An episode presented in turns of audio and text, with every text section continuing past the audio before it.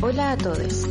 Esto es Amargadas, un podcast señoril donde abunda el feminismo y el drama. Ya tuve que ir obligado a misa, ya toqué en el piano para Elisa, ya aprendí a falsear mi sonrisa, ya caminé por la cornisa. Buenos días.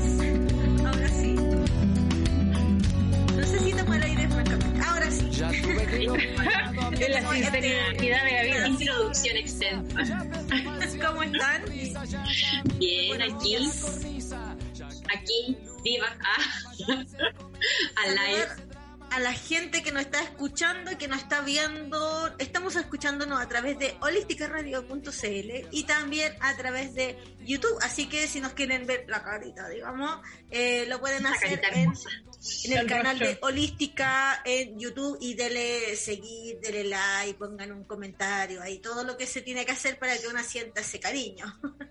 Eh, hoy tenemos un gran, gran programa y decirle a la gente desde ya que, nos puede, que puede participar enviándonos un mensaje de audio eh, con sus comentarios, con sus saludos, etcétera, al más 569 75 111 Mientras resolvemos lo, lo técnico con, con la persona invitada, porque vamos a estar hablando sobre eh, conflictos socioambientales que afectan el territorio de Chilhue. Eh, podemos eh, introducir el tema, ¿no? Y aquí, y aquí, ¿quién mejor que María Patricia Águila? En primera persona. Exactamente. Corresponsal, corresponsal directo. Corresponsal amargada de Chilpe. Sí, hoy vamos a estar hablando sobre eh, la crisis hídrica socioambiental también de Chiloé. Eh, tenemos un invitado, eh, Nicolás Gutiérrez, de la organización insurgente Chilhue. Eh, hace un par de días, eh, un organismo mundial dice que para el 2300 Chiloé va a estar bajo el agua, producto que el cambio climático no solo va a afectar como al mundo, sino que precisamente a las zonas costeras y Chile está, pero ahí, en el top 5. Al filo. Eh, y Chiloé, claro, correría ese peligro. Eh, acaba de llegar Nico. Sal, eh, saludarte, Nico. Gracias por venir al programa. Eh, Hola, gracias por aceptar la invitación. Eh, quiero partir preguntándote eh, sobre la organización Insurgente Chilhue. ¿Cómo nace? ¿Cuándo nace? eh, ¿Qué territorio abarca en el archipiélago? Bueno, eh, ¿te escucha bien? ¿Sí? Sí, Bacán. Aquí estamos medio amargados ah, por la entrada del programa. Requisito, para venir acá. Les voy a invitar, les voy a invitar al primer mate que es el más amargo de todos los mates aquí en la isla, así que va a ser en honor a la amargada. me Eh, bueno, agradecer a la Pati eh, la invitación, la tuvimos ahí ayer hasta altas horas de la noche a la espera de la respuesta, Con el colon persianas, inflamado. con titanes de ojos, decía, pero, pero aquí estamos, nos demoramos un poco, eh, le comentaba a la Pati que nosotros como organización eh, al día de hoy llevamos dos años, un año y medio eh, de, de estar constituidos como organización como tal y, y ha sido un largo camino en donde el último tiempo nos ha tenido eh, el desaprender varias prácticas eh, que sobre todo en las organizaciones políticas están incrustadas casi como un cáncer prácticas eh, verticales, prácticas de partidos políticos, entonces por eso nos demoramos un poco en la respuesta para que pudiesen estar todos los compañeros eh, al tanto de esta, de esta actividad. Eh, la mayoría de las personas que componen Insurgente eh, el día de hoy son habitantes nacidos de acá del territorio, somos muy pocos los, los avecindados, en mi caso es uno de ellos, en donde llevamos alrededor de 10 años más o menos eh, en el activismo político del territorio por la defensa del maritorio y del archipiélago en general, encontrándonos en distintas instancias organizativas que ha tenido el archipiélago, eh, el Pensar Chiloé, eh, coordinadoras del territorio, consejos de comunidades y ya al día años de andar eh, hay varias compañeras y compañeros que han regresado al territorio, que fueron exiliados producto de, de sus necesidades de estudios profesionales, decidieron salir del archipiélago. Hace dos años ya comenzaron este retorno y tomamos la decisión de rearticularnos como organización política autónoma. Eh, y en ese transcurso de los últimos 10 años, afortunadamente las compañeras y los compañeros que componemos Insurgente el día de hoy, hemos intentado plasmar otra lógica de hacer política mucho más horizontal, más dialógica, de, de sacar este, este egocentrismo político muchas veces que inunda las organizaciones y que finalmente termina levantando caudillismos políticos que en poco y nada ayudan a, la articulación del territorio, que es lo que en el fondo apostamos como insurgentes, construir una gran red de organizaciones políticas que puedan tener diferencias precisamente en lo político, pero que puedan dar discusiones profundas a al freno de la crisis hídrica, al freno del extractivismo y todo el, todo el daño que se le pueda generar al territorio y con ende a nosotros que somos parte de este territorio. Sí, pues porque parece, bueno, yo hoy día, hoy día y ayer para el programa estaba leyendo como de las diferentes como aristas de la, de la crisis medioambiental y parece que que sí, pues como que es algo súper emergente y más allá del maquineo que pueden hacer los partidos políticos, como el uso, como que hay algo, a mi parecer, más transversal y superior que, va a afectar muy luego, como decía la pata con este estudio que nombraba, eh, como el territorio, pues como y las comunidades al final, como hemos visto en otros programas, también son súper necesarias para dar esa pelea. Organizaciones comunitarias sobre todo. Eh, Nico, em, la pregunta para, para muchos es evidente, pero es necesario contestarla. ¿Chiloé está en una crisis hídrica? Em, en estricto rigor, ah, en estricto rigor, los datos, los números duros científicos dicen que las precipitaciones, por lo menos de agua en el archipiélago, no han disminuido. Ya como si bien es cierto, no se concentran todos, todas esas precipitaciones en el invierno, que antiguamente los inviernos eh, se rajaba lloviendo, los tres meses de invierno no paraba de llover y en verano muy probablemente también existían las lluvias. Em, por lo tanto, la naturaleza no ha disminuido, si bien es cierto, el cambio climático es algo que ha venido avanzando y que va a seguir avanzando en esos con esas fechas que entregaba la Patti, eh, no vamos a poder cambiarlo y es algo que se repite porque también entendemos que la historia es cíclica y que va pasando por periodos y vamos a tener que afortunadamente los humanos desaparecer de este planeta nuevamente para que prolifere la, vida. Eh, eh, es algo que es así, no nos tenemos que asustar con aquello. Lo que ha ido cambiando y que lamentablemente al día de hoy el archipiélago y la provincia de Chiloé no tienen los instrumentos eh, claros y funcionables para que puedan hacer el registro de cuánto es el consumo que necesita el archipiélago de agua per cápita, por persona, cuánto, cuánto necesita una familia para vivir. Eh, se han solicitado esos eso informes eh, por medio de la gobernación. la gobernación tira la pelota para la dirección de aguas y la dirección de aguas tira la pelota de vuelta para la, gobernación. ¿Qué quiere decir este, este solo ejercicio de que la pelota se la tiren de la gobernación a la dirección de agua? Eh, existen dos opciones. O la información no está, no la manejan, o la información sí, sí está, pero no conviene transparentarla. Esas son las dos opciones que hay. Eh, quienes eh, han llevado a cabo esta investigación y quienes manejan eh, una información más eh, acabada respecto al tema es la Asamblea de Mujeres Insulares por el Agua. Las compañeras llevan alrededor de un año articulándose en el maritorio, a un año como Asamblea de Mujeres por el Agua, pero han existido durante 10 años cabildos por el agua en el archipiélago, han existido instancias de investigación respecto al agua Y, las compañeras hace una semana levantaron un conversatorio en donde pusieron en evidencia por lo menos esta información. Hay, hay muy poco estudio regulado por, por, la, por la gobernación y, por la dirección de agua y que no lo van a realizar a menos que existan las presiones de las comunidades. Si las comunidades, las organizaciones sociales nos articulamos nuevamente insistimos en algunos puntos de conflicto importantes de destrabar, esas presiones van a poder ser ejercidas.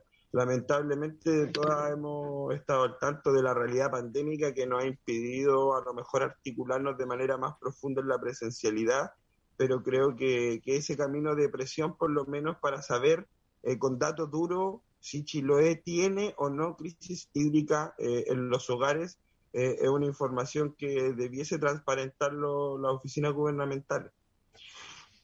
Claro, claro. ¿Querías Monty? No, me preguntaba porque, como, qué intereses hay detrás de esa no transparencia de información.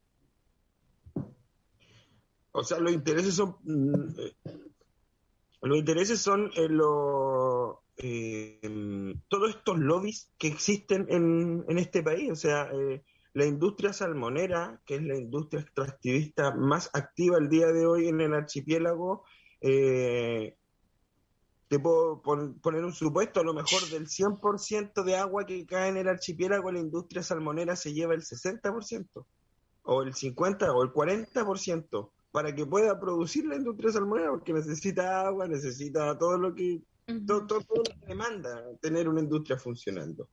Entonces la, diferencia es realmente, al igual que con la energía, ¿cuánto necesita Chiloé para que no tenga una crisis hídrica? No la industria, estamos hablando de los habitantes de Chiloé. ¿Cuál, cuál, es la cantidad real que necesita? ¿Cuál es la cantidad real que existe en el territorio? Y ahí distribuirla.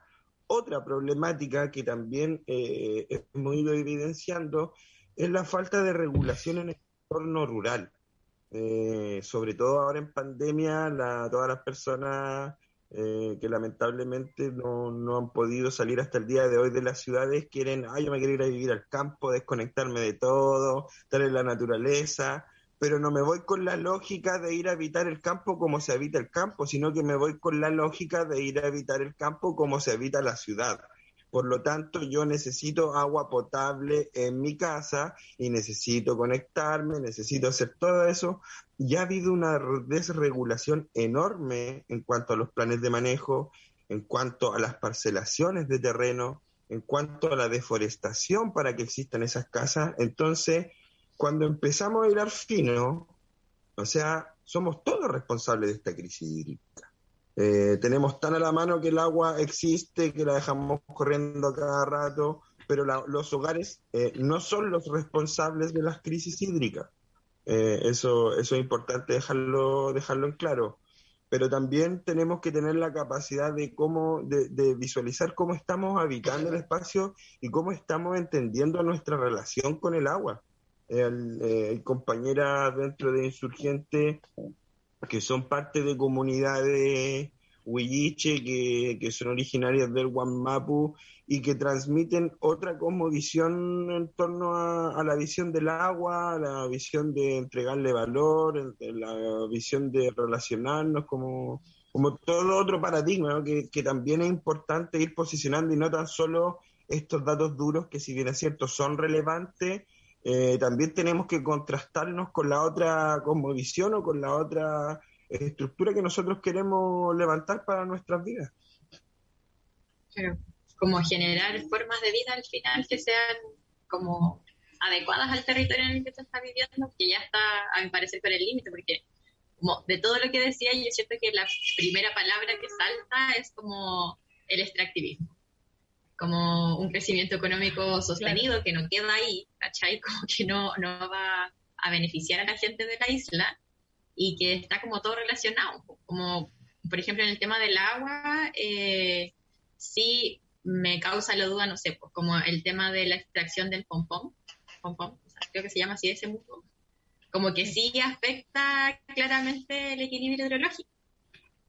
Eh, o no sé, el tema como de los salmones también, como que hay muchos frentes y muchas cosas que no van a permitir en algún momento como la vida ya sea de una forma, como decía y tú, con otra visión y mucho menos como viviendo una vida de ciudad.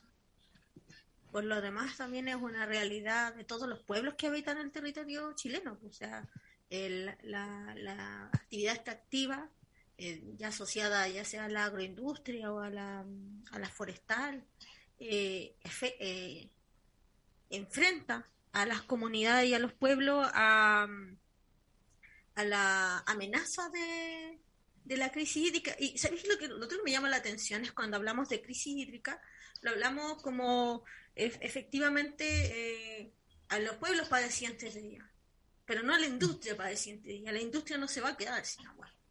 No, no van a ser las forestales, no van a ser las inmobiliarias, no van a ser las salmón, las industrias salmoneras, no van a ser las hidroeléctricas las que se queden sin agua, van a ser los pueblos que colindan con esta actividad extractiva las que se ven amenazadas, las que van a ser afectadas por la crisis hídrica.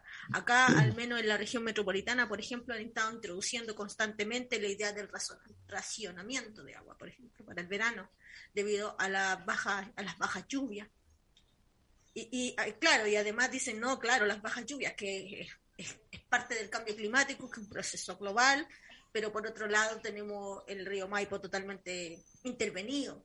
Entonces, por eso me preguntaba como cuáles son esos intereses que en, no transparentar esos datos, ya que, por ejemplo, por un lado, evidentemente está el impacto individual o colectivo de las comunidades, familias, qué sé yo, que se transforman en un impacto colectivo de, del uso del agua, de, la concientización, de, la relación del agua, como decía eh, Nico, y por otro lado tenemos un impacto que es aún mucho mayor y mucho más nocivo y mucho más depredador, que son las eh, como las salmoneras, por ejemplo. Sí, bueno, nosotros desde Insurgente cuando eh, decidimos articularnos como organización política en el territorio eh, y hasta el día de hoy no nos creemos la, ni la panacea de las organizaciones políticas ni la vanguardia de las organizaciones políticas en el territorio. Eh, pero es evidente que durante los últimos años en este nefasto país y sus gobiernos, eh, las, las comunidades y las organizaciones de las comunidades son las que a regañadientes han puesto el paralelo a todos los procesos extractivistas. Eh, lo que menciona Elisa eh, es evidente, o sea, la, no, van a, no vamos a hacer, nosotros vamos a ser los que vamos a sufrir esa crisis hídrica que existe y que viene, viene por el cambio climático, y que en el caso de Chiloé viene dinamitado también por otros elementos. Eh, la isla se hunde en Calbuco, en Pargua, y vuelve a resurgir en Chacao, vuelve a resurgir y se levanta hasta Quillón. Eh, por lo tanto, la parte más alta es la cordillera del Piuchén, en donde Chiloé, al ser cordillera de la costa y no la cordillera de los Andes, eh, el almacenamiento de agua no lo genera a través de nieve, porque no cae nieve básicamente. Entonces nuestro almacenamiento de agua la generamos principalmente en la cordillera del Piuchén, eh, en donde están los grandes árboles, en donde están los grandes pomponales, en donde está el principal eh, esponja de agua. Como para ser súper claro, así funciona esa cordillera, es una gran esponja y que poco a poco va soltando la agüita, va soltando la agüita y nos abastecemos. Han existido eh, grandes tajos que se le han hecho a esa cordillera, eh, en distinta escala. Lo primero, y que ha existido históricamente en el archipiélago por la cultura, es la extracción de leña. Eh, la deforestación desregulada, la deforestación desregulada, además en base a las parcelaciones de terreno, es algo que está generando daño y que ha generado daño no a la escala de la industria, por supuesto, pero la desregulación también lo realiza, porque no todos manejamos la misma información, no todos tenemos el mismo acceso a la educación y a los conocimientos, entonces si vemos plata rápida eh, y, no nos sentamos a detener, a, a, pensarnos un poco en que estamos sacando el pompón o los árboles y que vamos a quedar no, tal vez nosotros no sin agua, pero a lo mejor nuestro hijo y nuestros nietos sí, eh, recibimos la plata y zafamos el día a día. Porque el pueblo necesita también alimentarse, pues, ¿cachai? No, no, no va a esperar a ir a patronarse la salmonera. Eh, por lo tanto, hay muchas familias que el día de hoy eh, mantienen su sustento también en la extracción del pompón. Eh, al igual como hay familias que mantienen su sustento con la leña y trabajando también en la salmonera. Entonces el tema no es eh, en esta de ser una organización de panacea y de, y de, ser la vanguardia de decir solamente váyanse la salmonera, déjense de sacar pompón, déjense de cortar árboles, porque también tenemos que tener la capacidad de generar esa economía que sustenta a las familias del territorio. Eh, pero a la par de esto, la industria extractivista ya no se conforma tan solo con haber asesinado al mar, sino que hace varios años ya se vienen levantando proyectos mineros y proyectos energéticos sobre la cordillera del Piche. Eh, actualmente está en ejecución el Parque Eólico de San Pedro, que está a la altura de Dalcagua, hacia la cordillera, eh, hay una organización histórica al día de hoy dentro del archipiélago que le enviamos un saludo, es Salvemos Mar Brava. Eh, lleva más de 10 años trabando burocráticamente la implementación de otro parque eólico en el norte de, del archipiélago y el día de ayer conversando con una compañera de, de otra organización sociocultural Aitue de Huillinco, eh, nos, me comenta de que está aprobado también un parque eólico Estado que está al alto. Eh, esto no es al azar, eh, porque lamentablemente eh, la transnacional Transelec está levantando un proyecto de, de mega proyecto energético para generar un saqueo energético de Chile. O sea, no es tan solo que quieren, quieren que el agua se vaya a la industria, sino que ahora, además de que la energía siga yéndose a la industria, se vaya a la industria, pero para afuera de Chile. Eh, existen varios proyectos que durante los últimos ocho años se han ido parando porque le falta avanzar en un proceso, porque le falta una firma, porque le falta un papeleo, pero aprobándose la central más grande de Transelect, automáticamente despiertan todos los otros proyectos aledaños que estuvieron dormidos. Hay un mapeo maravilloso que generaron eh, las compañeras y los compañeros de Chiloé Libre de Saqueo Energético, eh, que está a disposición en las redes para que se pueda visualizar todos los megaproyectos energéticos que están aprobados, que están por aprobarse y que están en experimentación en el territorio. Hasta una termoeléctrica en Quellón está aprobada. Entonces, eh, por el lado del extractivismo y de la industria, se viene feo para Chiloé, se viene súper feo para Chiloé. Mm. O sea, si estamos avanzando con un cambio climático, que no podemos hacer nada, que nos va a avanzar hacia una crisis hídrica, si no generamos el paralelo a la industria extractivista, tanto del agua como de la energía, este territorio, mm, o sea, me da pena decirlo, pero la pata decía 2.300. Claro, una estimación, ojalá. pero obviamente que o sea, ojalá. Ojalá, hermana, sea el 2.300 y no sea antes, producto claro. de generarle nosotros a la industria y al Estado. Claro. María Pancha, se ve ahí. Sí, con... que iba a decir como que dije que al final, eh, como lo muy, muy importante, como las organizaciones, más allá de oye, ya váyanse todos, como decía eh, Nico, como estar como gente que esté ahí atenta y como aguja y visibilizando estos problemas, como hablando de esto. Y también que a veces igual siento que, que cuesta un poco como usar como las leyes y como los medios que no hay igual el Estado, como pone los paralelos, como decía ahí de la, de la organización Salvemos Marcaba. Porque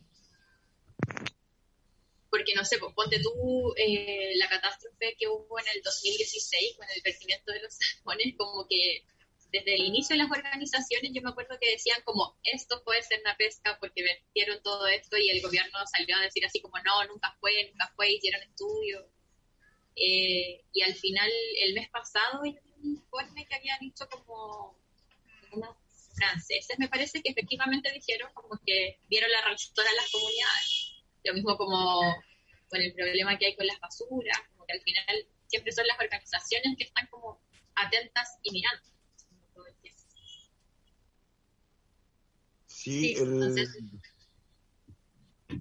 No, no, te iba a preguntar entonces desde ahí como, no sé, porque nos contéis un poquito de, la pega como de su organización y cómo ha sido también ese, ese trabajo, pues como que significa caleta de energía, caleta de esfuerzo, caleta de organización, a mi parecer, o por lo menos lo que se ve. Sí, bueno, el... Eh, para ser, para ser amargada hay, hay que gustarle ser amargada. Para, tomar mate tiene que gustar el mar, entonces si uno decide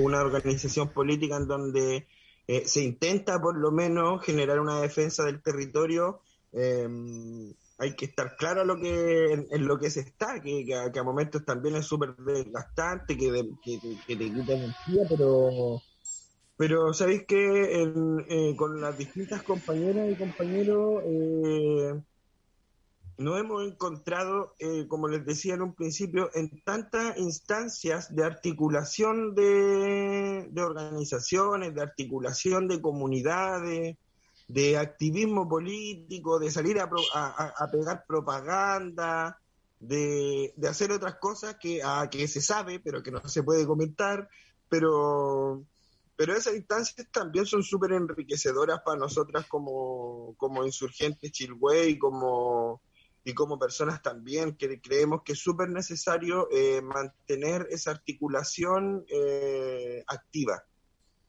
Ahora, mm, se mencionan muchos elementos, no sé, yo eh, recuerdo que hace dos días atrás Piñera habla sobre la crisis hídrica en todo el país y menciona que la solución es dejar de lavar autos.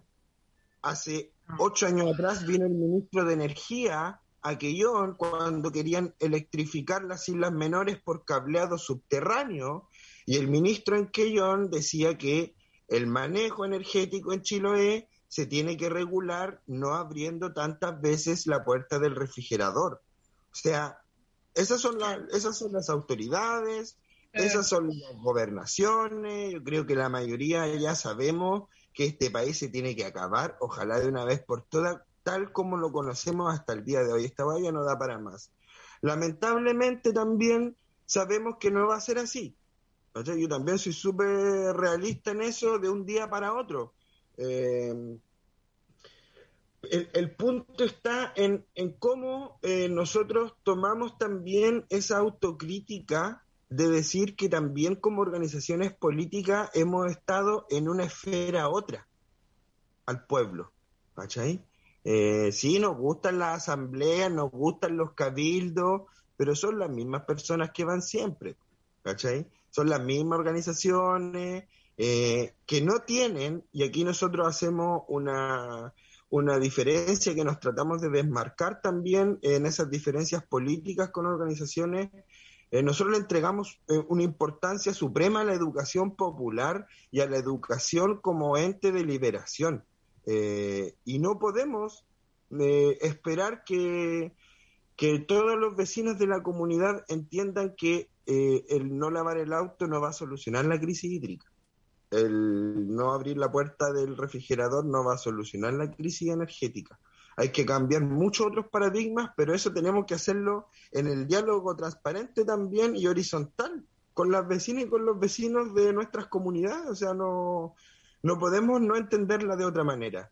Y ahí toma importancia el transparentar, como mencionaba la compa, el tema de la basura, transparentar eh, la resistencia respecto a parque eólico, transparentar la resistencia en las salmoneras, como poder generar esa, esa conversación de tú a tú, en el diálogo cotidiano, en el negocio, en la plaza, en el parque, donde estemos, poder politizar también los espacios cotidianos, porque, porque no sé, como, entre paréntesis, votaron a prueba y ya se hizo la pega. ¿Cachai? Fueron a votar por los constituyentes y ya se hizo la pega. Perdón, pero ¿qué pega se ha hecho?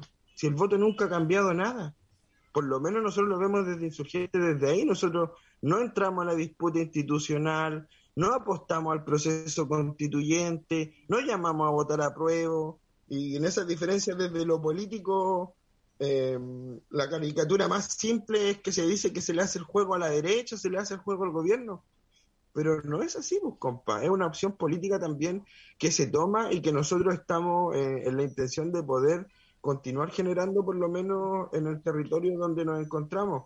Eh, la pata preguntaba adelante como esa distribución que tenemos en el territorio, nosotros y nosotras al día de hoy estamos articulados principalmente en dos comunas, la comuna de Ancut y la comuna de Chonchi, que, estamos eh, posicionados como organización y hay dos comunas, Castro y Castro, Keilen y Curaco de Vélez, en donde estamos eh, dando diálogos porque no nos apura poder avanzar en ese en eso en ese eh, avance cualitativo.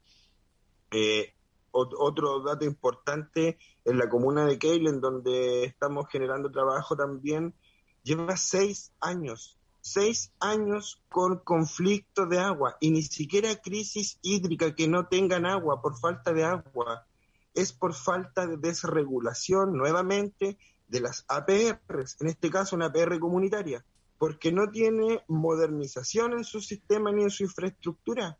Seis años en donde Keilen, una comuna completa, tiene un agua de pésima calidad en cuanto a sodio, en cuanto a miles de elementos. Lo mismo ocurre en Kemchi. Y eso, o sea, compas, dos comunas de diez en un archipiélago en donde para Puerto Montt hacia allá nadie lo sabe. ¿Cuántas otras comunas existirán en el país con conflictos de agua que no pueden tomar agua? O sea, eso es inaceptable el día de hoy. Y, es súper importante ayudar en esa eh, visibilización del conflicto porque tanto Kemchi como Keilen son de las dos comunas más pequeñas, con mayor porcentaje rural, con mucho porcentaje de pueblo indígena y que está en tierra de nadie.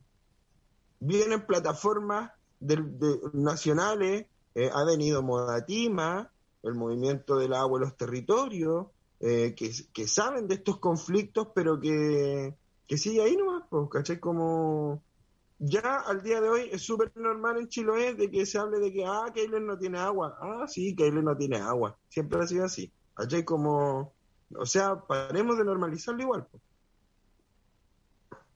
Elisa. No, no, estaba... Eh, es que hay hartas, hay hartas cosas, hay hartos elementos. Eh, creo que una de las principales, estas frases, ¿no? Recuerdan mucho a, también al, al que madruga Dios lo ayuda, ¿no? Con una rebaja en el mm. metro y que, y que fue un detonante también ese desprecio, esas frases que son, que no, que no hacen otra cosa que de, de, eh, denotar desprecio hacia la clase eh, popular, digamos, que se enfrentaba a esto, a esta, a esta cuestión irrisoria, ¿no? De eh, el que abre los grifos, una cuestión mucho, también, una agenda súper represiva.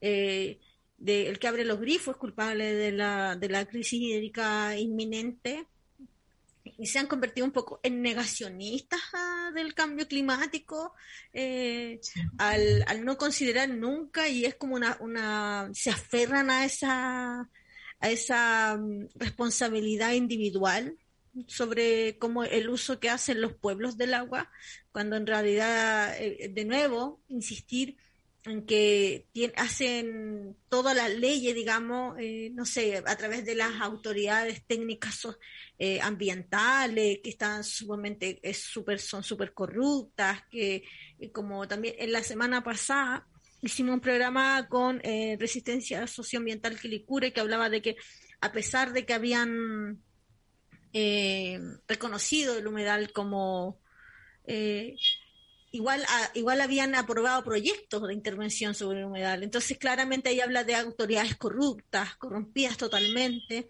Entonces, las, las, autoridades técnicas ambientales no, no sirven mucho, digamos, a, pesar de que yo siento que eh, es importante esa disputa eh, y ahí tecnificar eh, eso, y ahí tecnificar la actividad política, o sea, somos comunidades enfrentadas a conflictos socioambientales y nos volvemos un poco expertos en materias que jamás hubiéramos pensado, digamos, por ejemplo, eh, sobre los usos del agua, sobre los usos del suelo, planes reguladores, qué sé yo, un etcétera, que hemos tenido que ir para disputar eh, como mm, desde la burocracia, ¿no?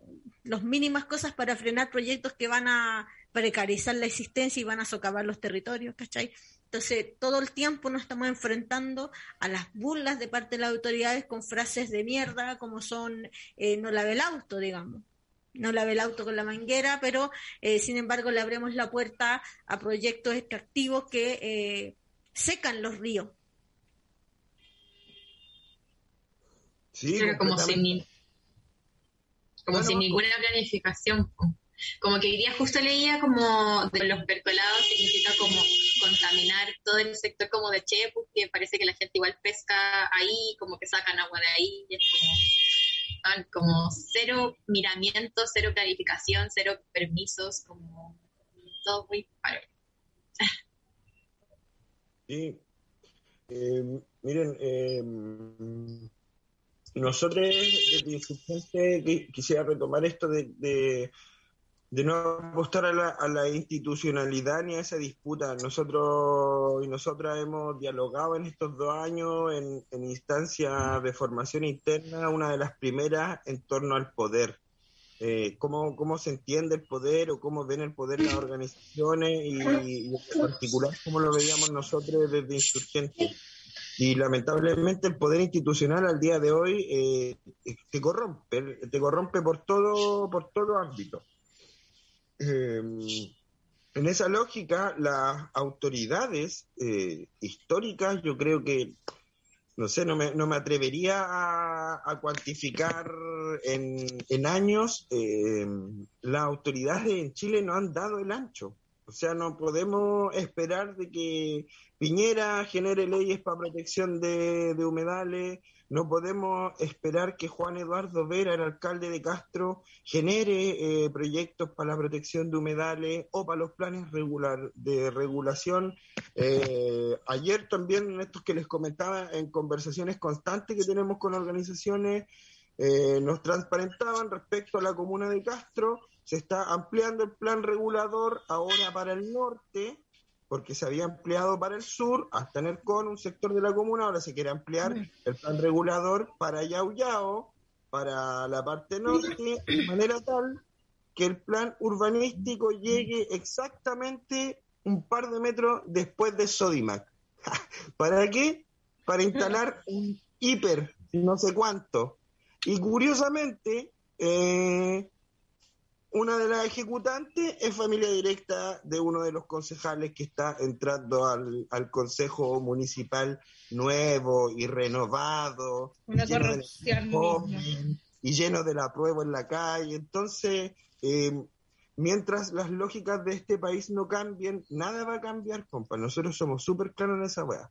Y, y también somos súper claros en que eh, si bien es cierto, es un hecho histórico y nosotros no le queremos quitar la importancia ni el piso político que pueda tener al día de hoy esta convención constituyente que está queriendo regular nuevos marcos y que está queriendo poner nuevos temas y nuevas leyes y un sinfín de elementos que son súper importantes para los pueblos, pero nada de eso es válido el día de hoy.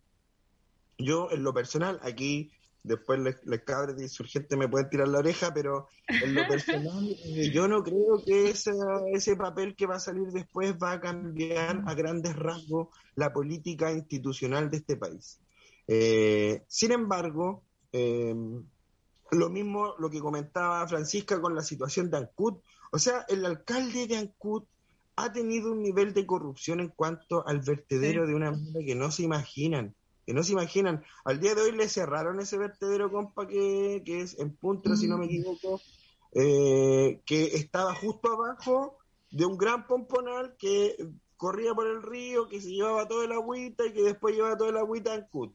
¿ah? Ahí estaba el vertedero, ilegal, ilegal, porque siempre lo fue. Lo cerraron por ley, pero ahora nuevamente este alcalde nefasto que sale nuevamente pone el vertedero en otro lugar y listo. Pone el vertedero en otro lugar que no está aprobado, o como que no está aprobado, pero, pero está, porque además es un ente fiscal, o sea, es un ente municipal, tiene que ver con el gobierno, y a lo más, a lo más les pueden generar unas multas, pero así como a las empresas les da lo mismo las multas, a las instituciones gubernamentales también, porque son un, un chiste, ¿cachai? Las multas son de cifras de cinco números, a lo más de seis números, pues entonces da lo mismo, ¿cachai? Da exactamente lo mismo. Acá no le hace ningún daño. Acá en el CON nosotros hace un año más o menos tuvimos un conflicto con un humedal precisamente porque se había ampliado el plan regulador y en esta ley que había surgido en torno a la protección de los humedales, entraban a protección los humedales en entorno urbano, que no estaban hasta hace poco en, estas leyes de protección. Eh, y con el plan regulador se pisan la cola entre ellos mismos en el municipio eh, y tienen que fiscalizar un humedal que está en NERCON que empieza a tener eh, trabajos privados empieza a tener relleno con tierra, con desechos de auto y al lado, cabras, al lado del humedal. Y todos lo veíamos, así como yo pasaba todos los días por ahí, empezaron a desaparecer los árboles, empezaron a ver relleno, empezaron a ver una rotonda adentro del humedal, así con relleno. Y todos empezamos a decir, ¿qué weá? Así, empezamos a, agujonear al presidente de la Junta de Vecinos, a los presidentes de las comunidades indígenas, fuimos a agujonear a, la Armada y los marinos. Los marinos fueron quienes eh, le pusieron el paralé, porque estaban en el borde de marea alta y, alta marea y marea baja, y le pusieron el paralé. Pero el espacio sigue ahí, ¿cachai? El relleno sigue ahí, eh, tenemos que estar constantemente vigilando si han avanzado un par de centímetros más con la tierra, si han botado un árbol más. Y esa weá, o sea, sí, nos corresponde a nosotros como comunidad, porque una weá que hizo el, el golpe militar y la dictadura militar eh, fue cortar el tejido social de las comunidades, fue terminar con la articulación política en cierta medida en poblaciones históricas en Santiago como Brilla Francia, metiendo la pasta base en todas las poblas del país, metiendo todo, en, todos los lugares desarticulando. Y nosotros nos quedamos en comodidad en aquello. Yo soy hijo de familias que lamentablemente se desarticularon comunitariamente.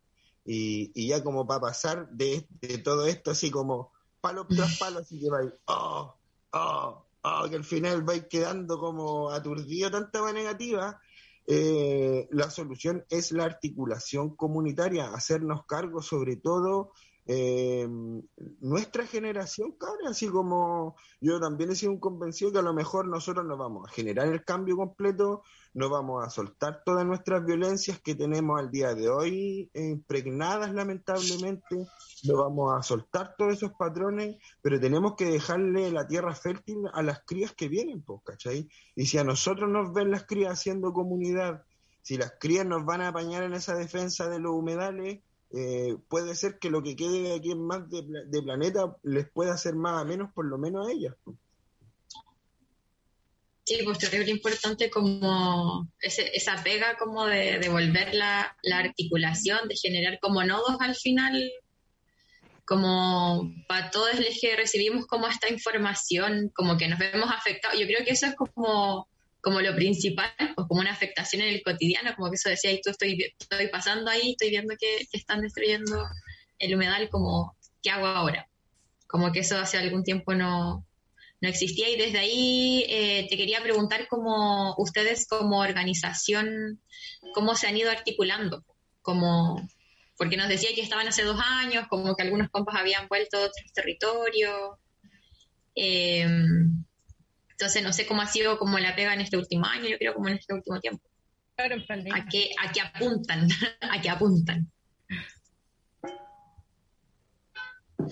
Eh, mira, la realidad pandémica ha sido igual compleja, yo creo que, que para todos. Yo eh, eh, trabajo, me desenvuelvo en el día a día desde, desde lo educativo, desde las artes, desde lo comunitario y, y la pantalla para esas tres áreas por lo menos es nefasta. Eh, con la Pani nos conocimos en algún momento en Peñas de día, Sí, para decir de noche, No, pero en la bohemia. artísticas y el arte es cuerpo, la educación es cuerpo, lo comunitario es cuerpo, así como, como ha sido súper complejo, más no limitante. Nosotros al día de hoy como insurgentes hemos estado volcados en el último tiempo y volcadas a, a un trabajo más interno.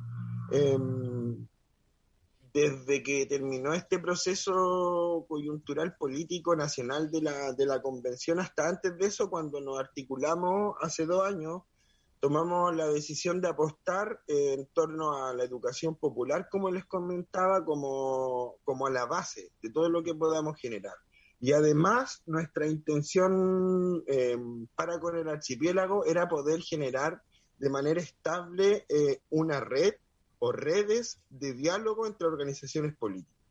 Como que no estén los medioambientales por aquí peleando contra los conflictos, que no estén las comunidades por acá, que no esté lo educativo por acá, que la, Francisca me parece que mencionaba adelante lo el 2016 en el archipiélago en torno al conflicto del mar pro- producto del vertimiento de salmones y a los años de alimentación de salmones que cambió el, el- el subsuelo marítimo de Chiloé.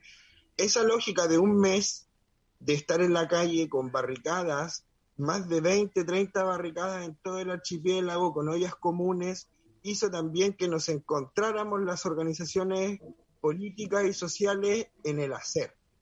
Y en el hacer es súper distinto al hablar, ¿cachai? Tú podías hablar de que soy una organización horizontal, pero te da lo mismo si pasáis máquina cuando estáis en una asamblea o si pasáis máquina cuando tomáis la vocería de alguna movilización. Entonces eso eh, trajo que existieran eh, muchos roces y diferencias políticas fomes en organizaciones dentro del archipiélago, lo que hizo también que esta guay chocara, separamos nomás, yo no estoy ni con vincularme con estos locos que andan vendiendo el movimiento, ¿cachai? Y hubo un- un momento en donde se intentaron levantar coordinadoras, se intentaron levantar asambleas de varias organizaciones, pero que a la primera diferencia se caía al toque.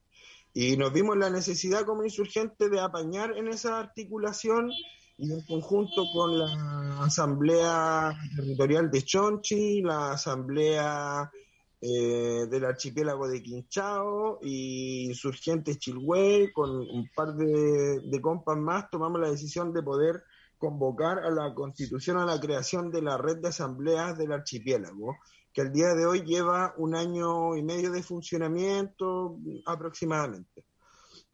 Eh, y en donde eh, yo siento, aun cuando como insurgente tenemos diferencias desde lo político en, en cómo se ha llevado la red, seguimos siendo parte porque creemos en la articulación de organizaciones.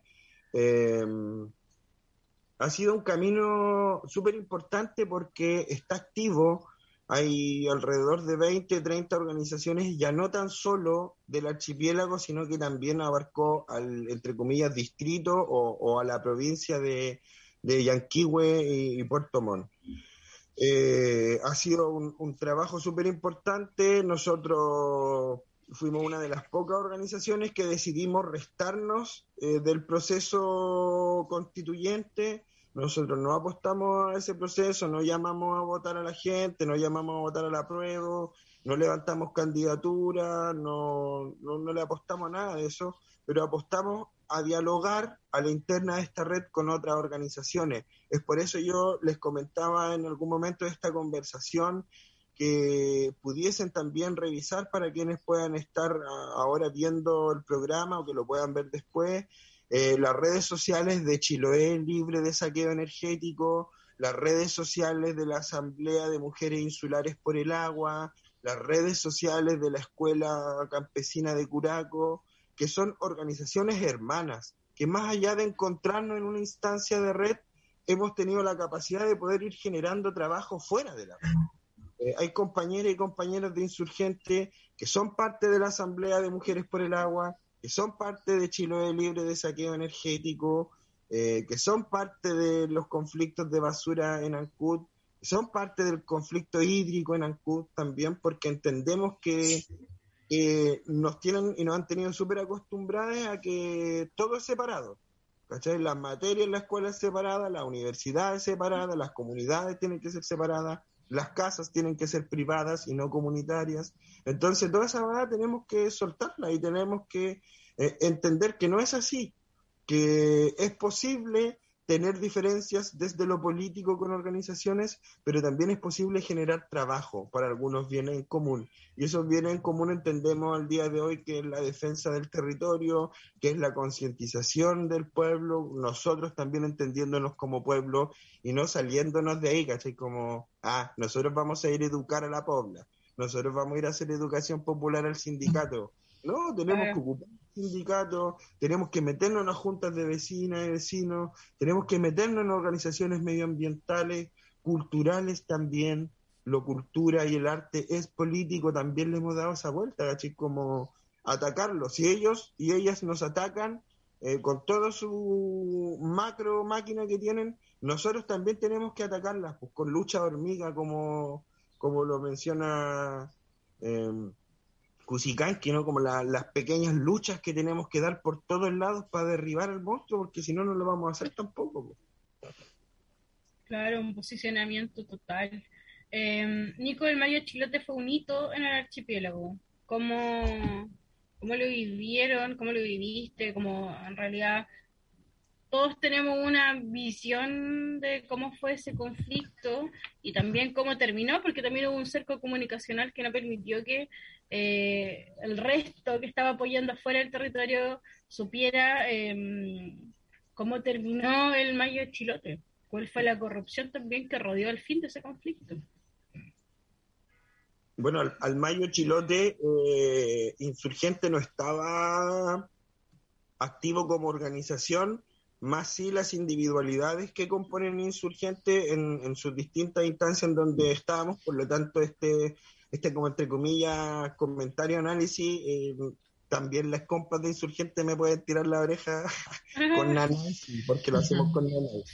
Eh, ese cerco comunicacional eh, era evidente, era un gobierno así que no era de sorprenderse ese bloqueo y toma relevancia también que cuando ocurre esto empiezan a proliferar medios de comunicación populares en el archipiélago, radios comunitarias, medios de información online que son separados y que es importante potenciar en todos los territorios, sobre todo ahora que estamos en época de virtualidad, en donde está el Instagram, Facebook, las radios, atacar por todos lados. O sea, tenemos la herramienta a lo mejor eh, más, más, más artesanales, pero podemos generar medios de comunicación autónomos. Eh, ahora para el mayo chilote yo tengo como dos sensaciones, una bella, hermosa, yo creo que las dos son bellas y hermosas.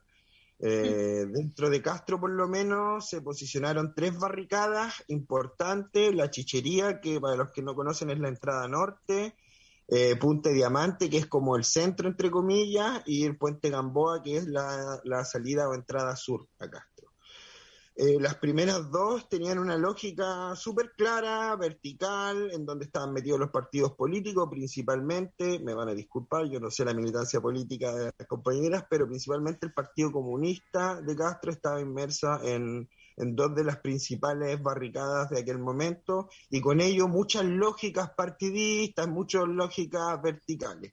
Eh, a excepción de la barricada que se posicionó en el en el puente Gamboa, que es donde pudimos participar principalmente todo lo que la gente comúnmente denomina la hoy la juventud de cristal o los hippies o los, que andan ahí haciendo malabarismo, que andan fumando cosas medias raras, eh, pero que hacen articulación horizontal.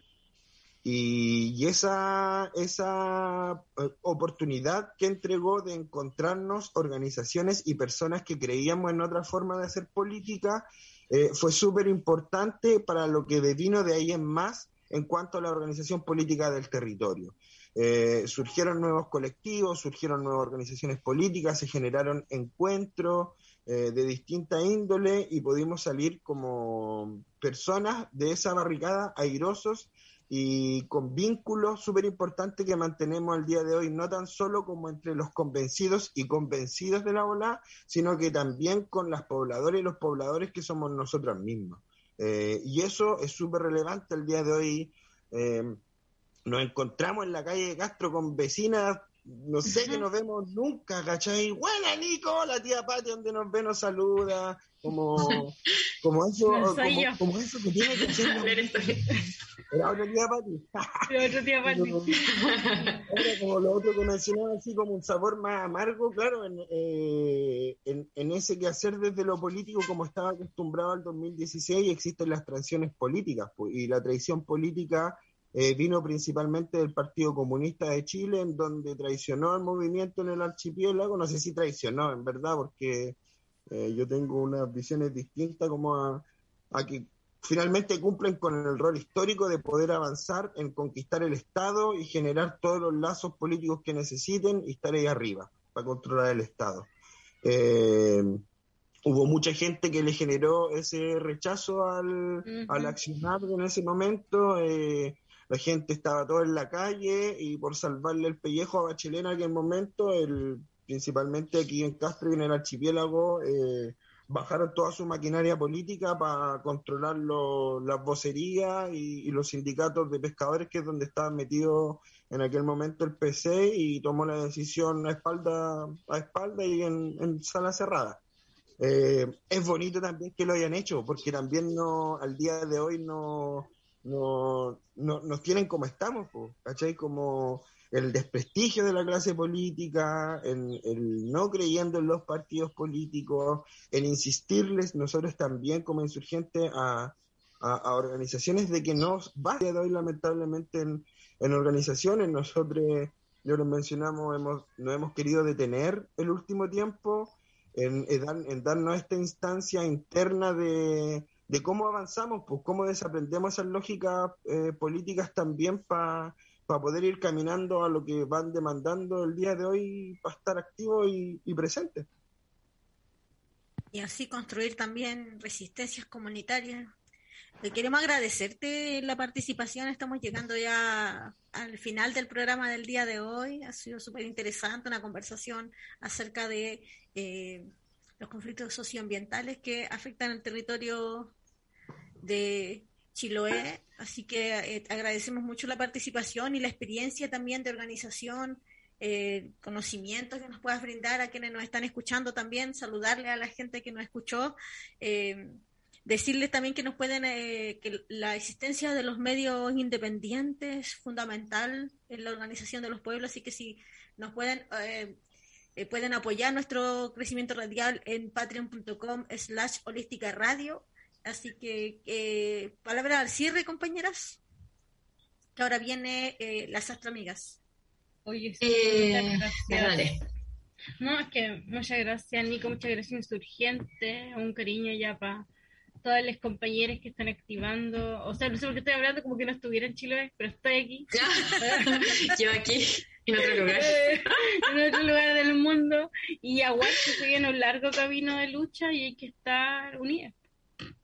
Sí, sí, sumarme a eso como aguante, como a esa pelea y al construir también, como decía Nico, eh, formas que son diferentes. Como que no vale construir si no, no, no tenemos como ese miramiento.